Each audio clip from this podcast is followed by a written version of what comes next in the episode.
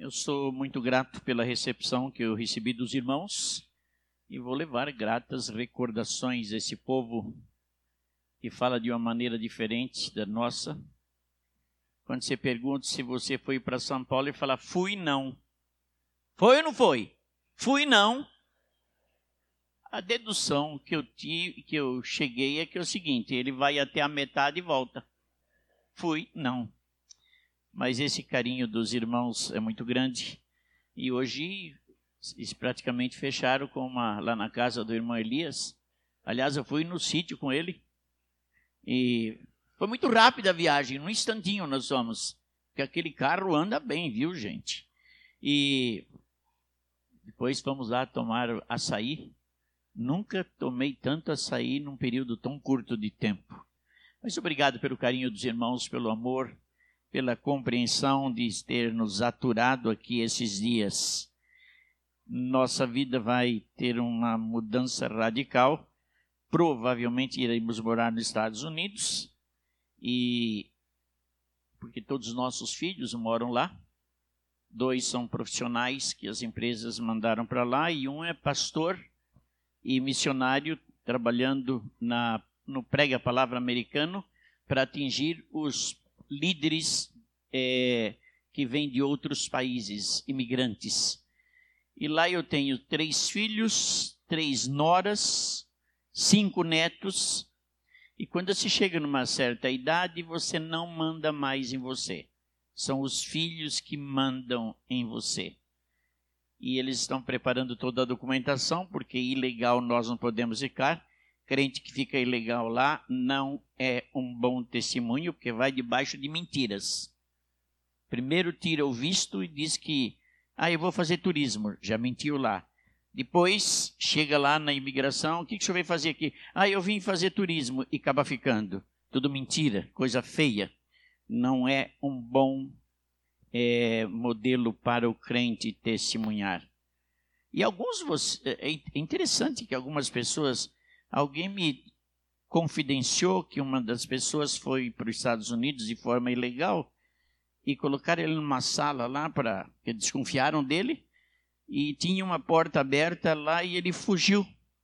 E depois ele deu testemunho na igreja que Deus sempre abre uma porta. Crente 1,99. Então provavelmente nós moraremos lá mas deixarei minha nossa casa aqui. Então, quando a neve aumenta muito lá, eu venho para cá e fico alguns meses aqui e ministrando. Pastor não se aposenta. Alguém fala, mas o senhor vai se aposentar? Não, o pastor não se aposenta.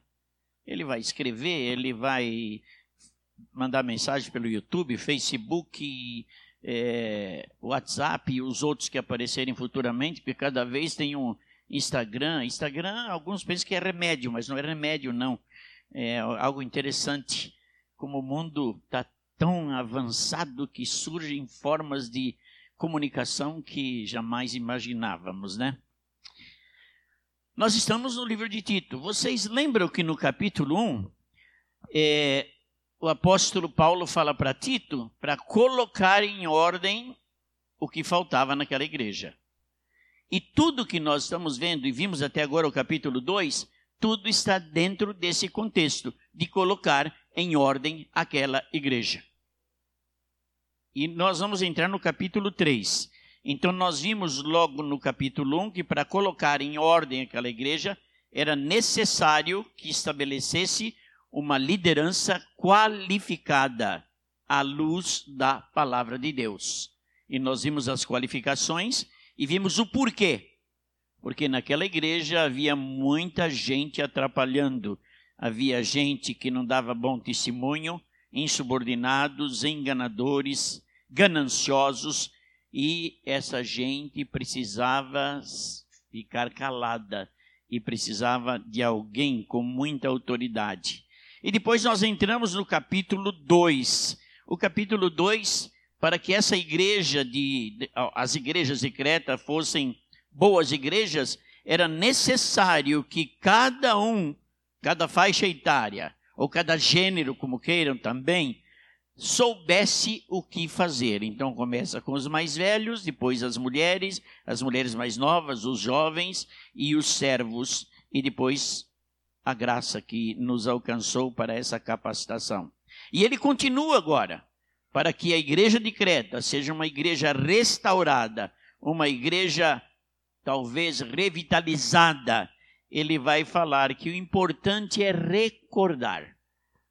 Eu falei um pouquinho hoje de manhã sobre recordar. Se você quer alimentar a sua alma no momento de muita tristeza, talvez você fique até um pouco triste com Deus que ele não dá tudo aquilo que você gostaria que ele desse. Pare um pouquinho e recorda o que Deus já fez. Não precisa muita coisa, não. É só você lembrar que você dormiu oito horas e durante essas oito horas o seu coração bombeou aproximadamente 3 mil litros de sangue e você não estava nem aí. E o Papai do Céu fazendo com que o seu coração bombeasse aquele o sangue para que você pudesse estar vivo. E ele continua. Eu tenho uma maquininha aqui chamada coração que está batendo já há 76 anos. Uma vez eu calculei em minutos, é, o, a calculadora estourou, não deu para é, marcar quantos minutos. Em tudo isso nós vemos a mão de Deus. Eu olho para trás, vejo a família. Eu olho para trás, aquele momento que eu encontrei a minha querida e que ela me encontrou. Quando ela olhou para mim, ela não resistiu. É, isso ficou gravado na minha mente. Vocês não risada, é verdade. Ela fala até hoje. Mas quando eu falo isso, ela não está presente, entende? Recordar. Então, nós vamos trabalhar no último capítulo Algo muito importante. Pastor, se essa igreja começar a ficar doente, manda, começa a recordar tudo o que aconteceu. Como isso é importante. O versículo 3 começa com o verbo recordar. Mas antes de entrar no capítulo 3, lembra que nós temos uma grande ideia de todo o texto, de todo o livro. Se, só se conserta uma igreja com liderança qualificada, levando seus membros à responsabilidade uns com os outros e recordando a bondade do Senhor e os seus ensinos. Nunca se esqueçam dos ensinamentos do Senhor Jesus. Nunca se esqueçam dos ensinamentos da palavra. A nossa tendência humana é querer fazer ensinamentos para nós mesmos. Não faça ensinamento para você mesmo. Você vai fracassar. Nós temos todos os ensinamentos da palavra e nela que nós nos apegamos. Olha o primeiro verbo no versículo 3. Estão com as suas Bíblias abertas? Recorda-lhes que devem estar sujeitos aos governantes e às autoridades, ser obedientes e estar preparados para toda boa obra. É interessante que ele vai fazer uma colocação aqui muito importante. Quem são os governantes? Vocês têm autoridades aqui na cidade, vocês têm prefeitos, vocês têm vereadores, vocês têm juízes, vocês têm todo o poder Ministério Público. Nós temos um governador, nós temos deputados estaduais, nós temos um presidente, temos senadores, temos deputados federais, e nós, como crentes, devemos estar sujeitos aos governantes. Não é fácil, não, viu, meus irmãos? Já teve alguns governantes durante a minha existência na terra que eu falava, Senhor, bota outro aí no lugar para me satisfazer um pouquinho, porque gente muito ruim, gente que não desempenhava bem o seu papel, e Deus fala que nós devemos é, estar sujeitos aos governantes. Quando nós nos queixamos dos nossos governantes, Deus pode estar cochichando. É o governo que vocês merecem. Vocês talvez estejam tão dispersos nos seus pedidos, no seu envolvimento, pedindo a Deus para que coloque governantes que sejam um pouquinho piedosos, e Deus manda determinados governantes e talvez para exercitar a nossa fé, exercitar a nossa dependência. Se Deus mandou que sejamos obedientes às autoridades, aos nossos governantes, nós temos que ser. Nós podemos ter as nossas inclinações políticas, mas nunca desrespeitando aqueles que estão no governo. À medida que nós desrespeitamos aqueles que estão no governo, nós desrespeitamos aquele que colocou aquele governante. E quem é que coloca todos os governantes? É Deus. Os irmãos estão percebendo como ser crente é muito difícil? Não é fácil, não. Nós estamos muito cuidado, às vezes surgem piadas e nós acabamos desrespeitando os nossos governantes. Faça um exercício sobrenatural. Respeite os governantes, é uma ordem de Deus. Foi ele que mandou assim. E o texto continua: não devem difamar ninguém, nem ser dado a brigas mais equilibrados, mostrando genuína mansidão para com todos. Veja bem, ele está naquela linha de colocar aquela igreja em ordem. Se essa igreja aqui não está bem em ordem, vocês vão observando esses princípios da palavra de Deus. Vocês devem não difamar ninguém. Uma das coisas gostosas que a gente tem na vida é falar mal dos outros, não é?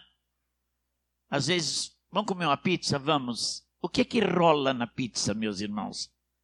Oh, você viu aquela irmã? Você viu aquele irmão? E a coisa vai, vai, vai, não crescendo e é impressionante. Eu brinco lá na igreja, quando vocês forem comer, comer pizza, não faça, olha, quero meia fofoca e meia maledicência.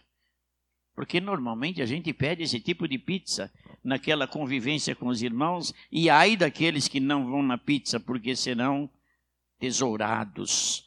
Não difamar ninguém. Meus irmãos, esse é um problema muito sério.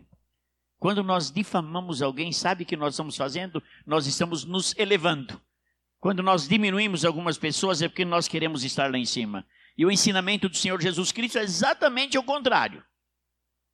Você deve colocar o seu próximo acima de você. Vocês devem ser não dado a brigas. E essas brigas existem. Eu vou contar uma história que talvez vocês não vão acreditar. Quando eu estava lá nos meus 17, 18 anos, lá, não, não mente, mais ou menos 15 anos, nós tínhamos chegados do Paraná e fomos para uma igreja lá em São Paulo. No primeiro domingo, eu fiquei na galeria da igreja e eu não sabia como era aquela igreja e tampouco meus pais. E lá da galeria, de repente, começou o culto administrativo e um se exalta daqui, outro se exalta dali e de repente, meus irmãos, cadeiradas, eu vi, eu não, não é filme do Walt Disney não, eu vi cadeiras voando. Eu vi senhoras esbofeteando homens dentro da igreja. O culto da noite tinha dois policiais para manter a ordem na porta da igreja. Vocês talvez não acreditam nisso. Isto eu vi, isto eu presenciei. E uma igreja sã, ela não pode ter gente dados a brigas, gente desequilibradas. Precisa de gente equilibradas com genuína mansidão.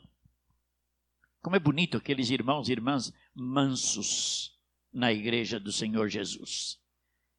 Em que nossa, eu tenho algumas ovelhas, não, não são minhas, são do Senhor Jesus, lá na Piba. É, eu gostaria que todas fossem como elas. Ovelhas tão mansas, tão queridas, que dá gosto, embelezam a igreja. A igreja fica mais bonita com ela, com elas.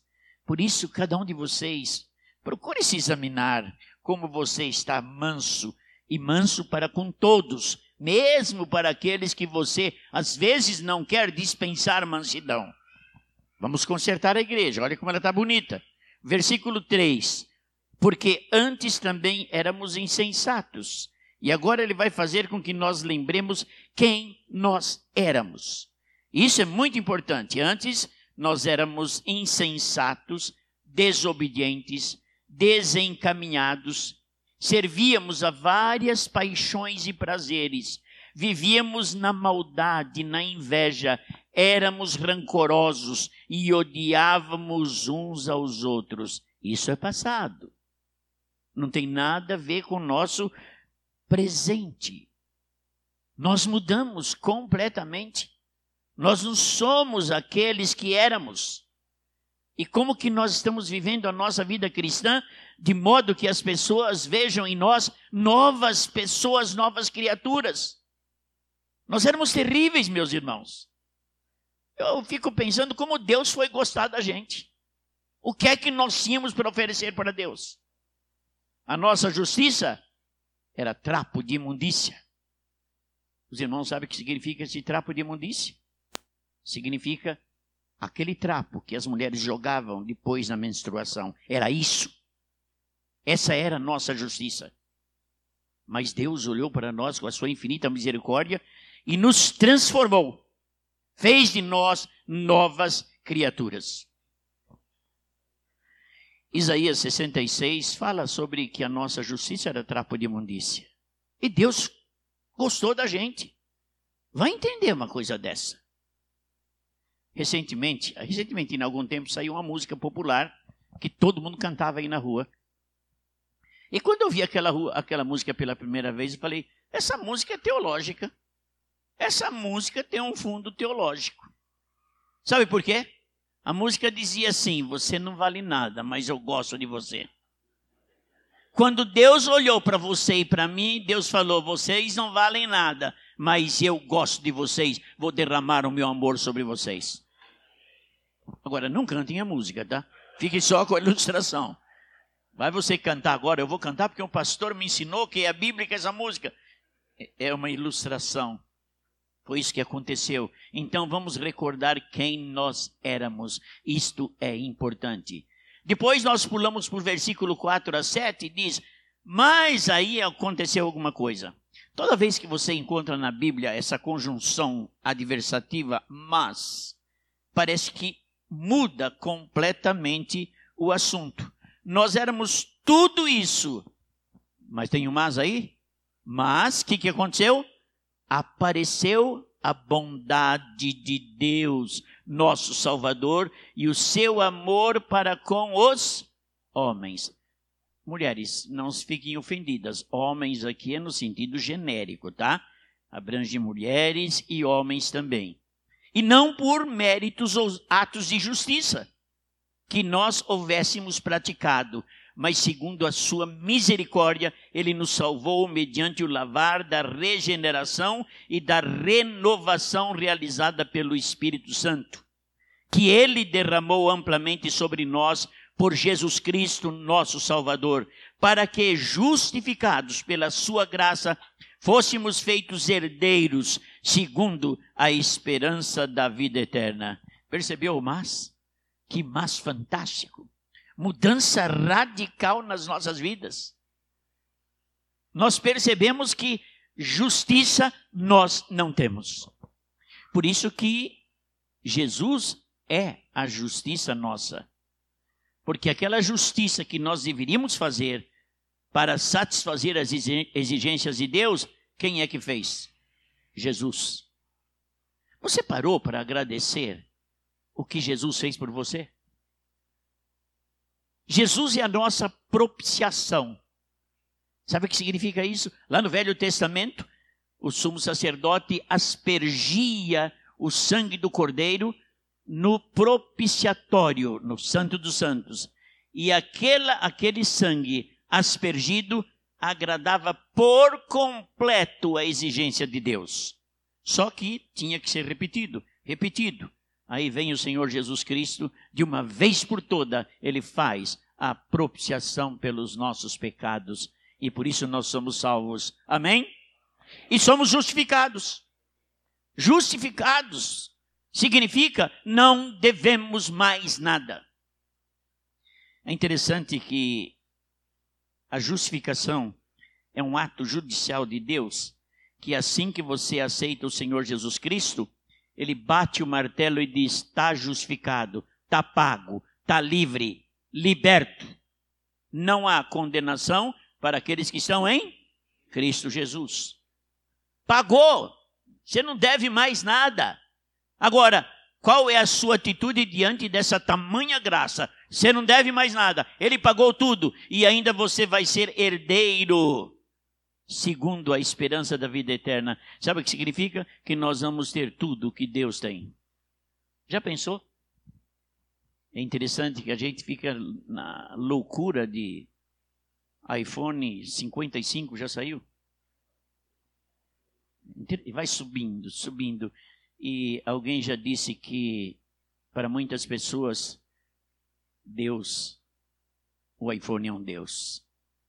Saiu um novo iPhone, fica todo mundo desesperado, fazem fila e o telefone faz tudo. Talvez para telefone não serve. E gastamos, gastamos, gastamos e esquecemos que somos herdeiros de tudo. Lá no céu deve ter bons iPhones. Lá no céu nós vamos ter tudo, somos herdeiros. E aqui nós, às vezes, sacrificamos as nossas ofertas missionárias. Hum. Os irmãos já pensaram, quantas vezes você fez um voto missionário e de repente estragou tudo? Apareceu algo novo na praça e você, é, Senhor, eu prometi, mas sabe, eu estou precisando disso e a oferta missionária é colocada de lado. Quantas e quantas vezes? Já aconteceu isso com você? Quantas vezes você parou e falou: olha, no mês de missões, eu quero fazer uma oferta de sacrifício, porque um dia aconteceu um mas na minha vida.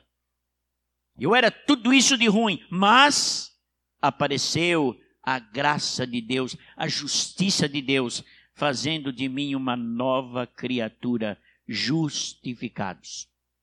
Ok? Vamos avançar no texto. Depois chegamos lá no versículo se, é no versículo 8, mas algo que nós devemos sempre recordar. Esse versículo é fantástico, meus irmãos.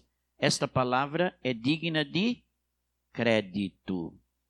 E quero que a proclames com firmeza, para que os que creem em Deus procurem aplicar-se às boas obras tais coisas são excelentes e proveitosas para os homens. Você percebeu? Quando você pratica as boas obras, isso é proveitoso para você?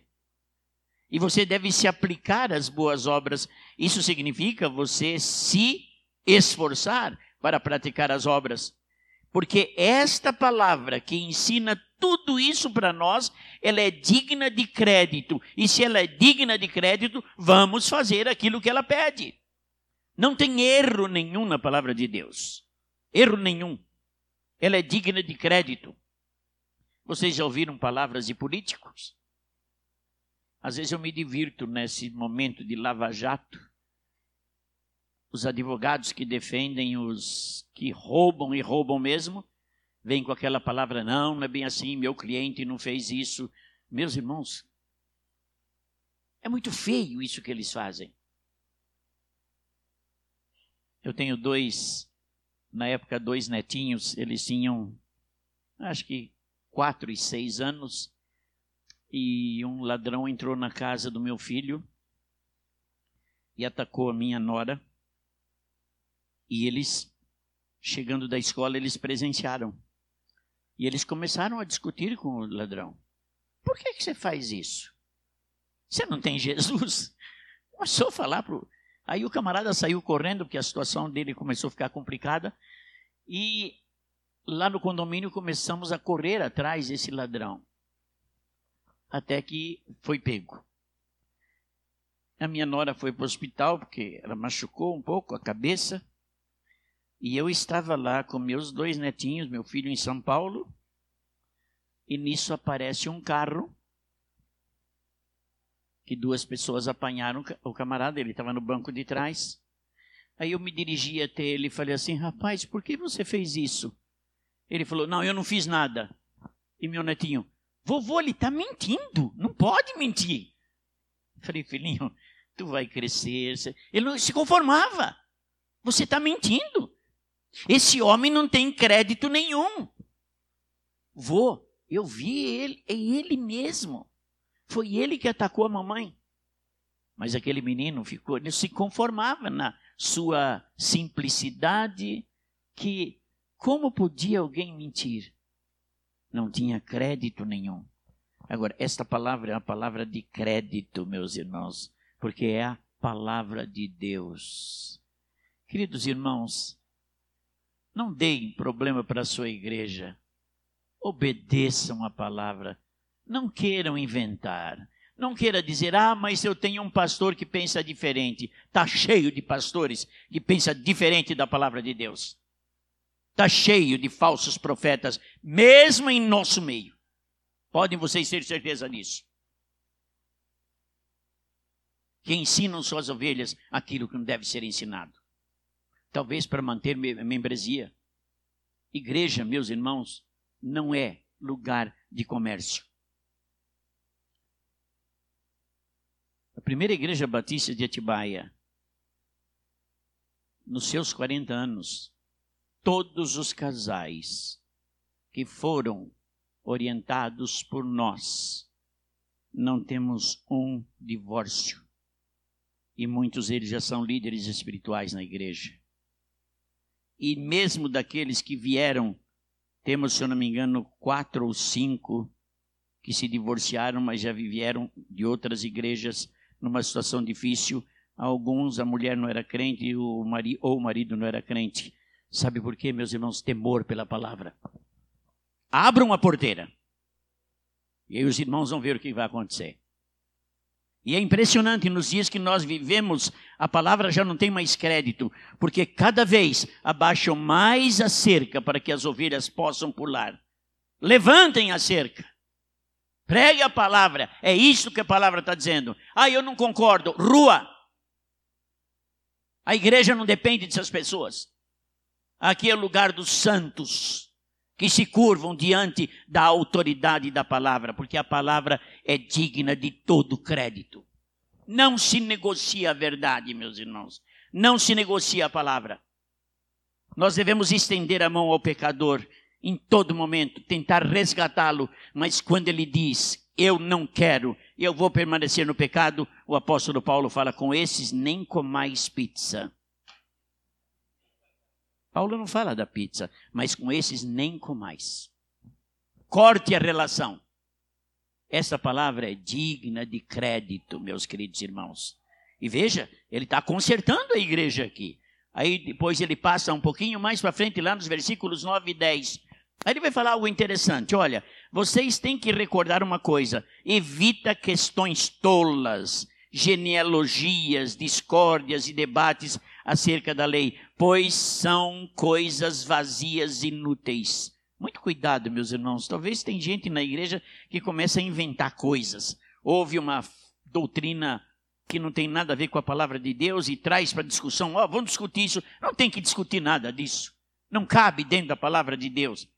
Agora, essas pessoas que assim agem, olha a orientação. Depois de exortar a primeira e a segunda vez, alguém que causa divisões, passa a evitá-lo. É orientação bíblica. Sabes que tal indivíduo perverteu-se e vive pecando e já condenou a si mesmo. Perceberam quantas orientações? Visando o quê? Visando uma igreja é, sadia, não uma igreja doente. E aí o apóstolo Paulo termina a carta de, a, a Tito, fazendo algumas saudações finais aí, mostrando é, a comunhão que havia entre os crentes no Senhor Jesus Cristo.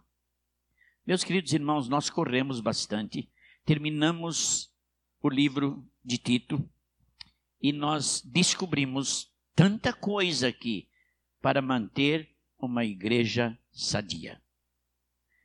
Guardem bem, meus irmãos, igreja não é clube. Num clube você exige direitos, você pode viver sem ter comunhão com ninguém no clube, igreja não. Igreja é o corpo vivo de Cristo na terra. E vou dizer mais uma coisa para os irmãos: não queiram alcançar crescimento da igreja, diminuindo a importância da palavra de Deus, a seriedade dos princípios bíblicos. Vai ter gente vindo para sua igreja dizendo: Eu quero vir para cá, porque aqui se prega a palavra de Deus. Eu quero dizer aos irmãos: tá, o pessoal está cheio de circo, estão cansados o que está acontecendo em Atibaia, em São Paulo, em várias igrejas, principalmente o pessoal da linha pentecostal ou mais da linha neopentecostal, meus irmãos estão vindo. Nós aceitamos esse ano mais de 15 casais de igrejas neopentecostais e pentecostais dizendo: Pastor, nós não suportamos mais, nós queremos Bíblia. Nós não aprendemos Bíblia. E nós, meus irmãos, no último culto administrativo, aconteceu há quatro domingos, recebemos 68 novos irmãos. E numa igreja que prega seriedade, prega contra o divórcio, prega contra a mulher pastora. As mulheres têm um ministério fantástico na igreja, mas não são pastoras. Uma igreja que não abre mão da palavra de Deus não para de crescer.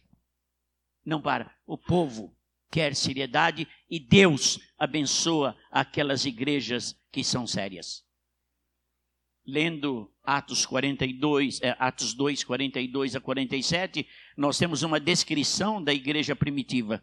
E nessa descrição a gente vai vendo como aquela igreja vivia na presença de Deus, em comunhão, um ajudando o outro, pregando o evangelho. E o último versículo, sabe o que diz? E Deus ia acrescentando os que iam sendo salvos. Se os irmãos querem crescimento, vivam como igreja e Deus acrescenta. Deus fica feliz. Eu imagino Deus tocando no coração de uma pessoa dessa cidade. E aí Deus fala: Eu toquei no coração, agora preciso arrumar uma igreja para essa pessoa. Aí Deus começa a pensar: Bom, é, lá na primeira igreja, não sei se eu mando, não, que ali tem muita gente que briga, ele vai chegar e não vai ter uma boa recepção. Será que Deus vai pensar isso de vocês? Ah, a minha alegria é que Deus fala, eu vou mandar para lá, porque lá se prega a palavra, lá os irmãos se amam, lá os irmãos se consideram, lá é uma igreja e não um clube. Lá é uma noiva de Cristo que não quer a glória para ela, quer a glória para o noivo. Para o noivo. Os, os, irmãos precisam tomar muito cuidado, principalmente a juventude. Ah, eu não gosto de cantar hino do cantor cristão. Eu gosto de, de louvorzão. Espera aí, você já viu a teologia dos hinos do cantor cristão? Você parou para ver a teologia? E às vezes nós cantamos umas músicas aí que, se você for espremer teologicamente, não sobra nada. O problema não é a música antiga ou mais nova. O problema é a teologia da música. Se estamos exaltando Deus ou estamos nos exaltando através da música. É Deus acima de tudo. Às vezes você lê, vê alguns hinos que não tem a pessoa de Jesus Cristo na música, não tem a pessoa de Deus. Parece ser músicas de autoajuda. Então não fique condenando. Examina a letra. Veja o conteúdo. Eu sou um pouco antigo, eu gosto das músicas novas, gosto muito. Mas quando a igreja levanta a voz e em nada ponho a minha fé, olha a profundeza, senão na graça de Jesus. Vocês sabem esse hino? Vamos cantar a primeira estrofe? Em nada ponho. Presta atenção na letra. Senão na graça de Jesus, o sacrifício remidor no sangue do bom É linda essa teologia. Minha fé e o meu amor. Onde estão firmados? No Senhor. No Senhor estão firmados no Senhor. É que eu não sei muitas músicas novas, vocês que cantam, né? Mas esses hinos, meus irmãos, quando a igreja canta, os irmãos imaginam 1.200 pessoas cantando em voz. E tem outro muito bonito que eu gosto. Que consolação tem meu coração, descansando no poder de Deus. Ele tem prazer em me proteger, descansando no poder. Olha o coro lindo. Descansando nos eternos braços do meu Deus. Vou seguro, vou seguro descansando no poder de Deus. Meus irmãos, essa teologia é imbatível. Eu não levo vocês a cantar os mais novos, porque eu sou mais velho. Mas vocês têm cantado hinos maravilhosos aí.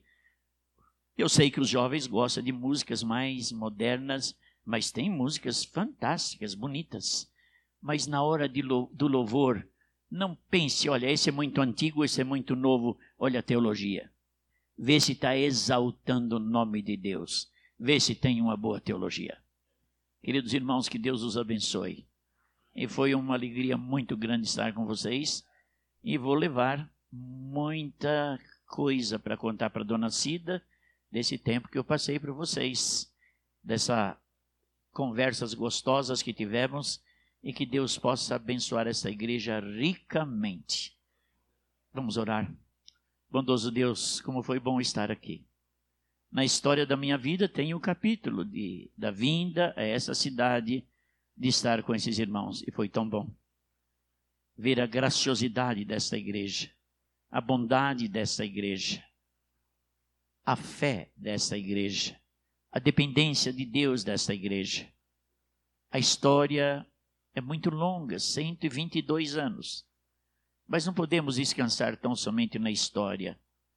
Nós temos que olhar para frente e fazer desta igreja uma igreja tão bonita, uma noiva linda do Senhor Jesus Cristo. Que a tua graça seja sobre esses irmãos, essas irmãs, sobre a liderança dessa igreja. Assim oramos no nome de Jesus. Amém.